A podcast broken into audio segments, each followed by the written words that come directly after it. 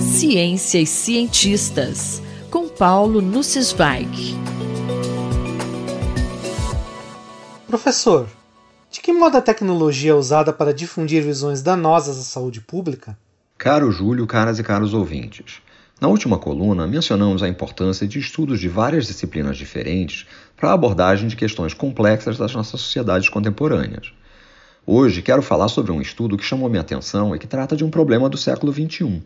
Como a tecnologia está sendo usada para disseminar visões anticientíficas e, em especial, danosas à saúde pública. Em 13 de maio, Meredith Wadman publicou um comentário na Science sobre um estudo envolvendo ciência comportamental e ciência de dados, publicado online naquele mesmo dia na revista Nature. No ano passado, a Organização Mundial de Saúde havia listado o retorno do sarampo com características epidêmicas como um dos grandes desafios a superar. Em diversos locais, o sarampo havia sido erradicado. Porém, movimentos anti-vacinas foram crescendo, com base em teorias conspiratórias sobre potenciais efeitos nocivos de vacinas. Agora que enfrentamos a pior crise sanitária dos últimos 100 anos, com uma pandemia viral alterando profundamente nossas vidas e com consequências econômicas gravíssimas, as esperanças estão voltadas ao desenvolvimento de vacinas eficazes contra o SARS-CoV-2. O distanciamento social é a única forma eficaz, por enquanto, para evitar a sobrecarga dos sistemas de saúde e minimizar as mortes por Covid-19. Através da internet, conseguimos manter um nível de comunicação e socialização fundamental para a nossa sanidade mental. Mas as redes sociais têm sido uma das mais importantes ferramentas para disseminar desinformação tanto em nível local quanto global.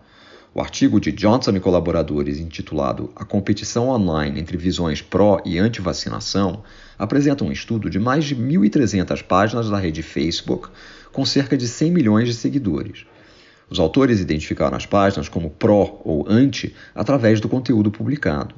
Páginas classificadas como indecisas também foram classificadas com base no conteúdo, além de terem curtido ou serem curtidas por páginas pró ou anti-vacinação. Os autores identificaram 124 páginas pró-vacinação, como a Fundação Bill e Melinda Gates, com 6,9 milhões de seguidores. 317 páginas anti-vacinação, com 4,2 milhões de seguidores, e 885 páginas indecisas, com 74,1 milhões de seguidores.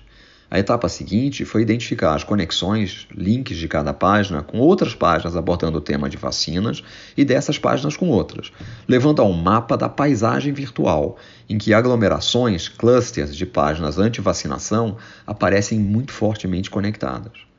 Os movimentos anti-ciência e anti-vacinação têm sido mais eficazes em ocupar o mundo virtual das redes sociais? Os dados compilados por Johnson e colaboradores e as previsões que eles fazem são muito preocupantes. Embora ainda sejam menores em tamanho absoluto e número de seguidores, os agrupamentos anti-vacinação apresentam conectividade muito maior com clusters de indecisos, enquanto as páginas pró-vacinação têm presença mais periférica, com muito menos conexões. Na análise da dinâmica entre fevereiro e outubro de 2019, os clusters anti-vacinação cresceram significativamente mais que os outros. Alguns chegaram a expandir em 300%, enquanto nenhum cluster pró-vacinação cresceu mais de 100%, e a maioria cresceu menos de 50%. Os autores modelaram os dados para prever o crescimento futuro dessa presença virtual na batalha por corações e mentes. Eles incluíram vários ingredientes de características e comportamentos dos atores virtuais. Enquanto os clusters pró-vacinação têm atuação principalmente nos níveis nacional e global e demonstram atividade e conectividade relativamente baixas, os clusters anti-vacinação têm fortes conexões nos níveis locais e são extremamente ativos ao estabelecer novas conexões com outros clusters. Segundo as tendências observadas, os autores preveem que os números de apoiadores de movimentos anti-vacinação poderiam predominar num prazo de 10 anos, quando vacinas contra o coronavírus serão imprescindíveis. Os próprios autores do artigo chamam a atenção que a análise deles não é completa e que diversos outros fatores devem influenciar a aplicação de vacinas pelo mundo, merecendo muitos estudos futuros. No comentário da Science, outros pesquisadores também chamam a atenção para que não se exagere a validade das conclusões. Ainda assim, estudos como esse deveriam nos orientar para levar boa informação à população em questões de saúde pública. Paulo Sensweig falou comigo, Júlio Bernardes, para a Rádio USP. Ciência e cientistas, com Paulo Nussensweig.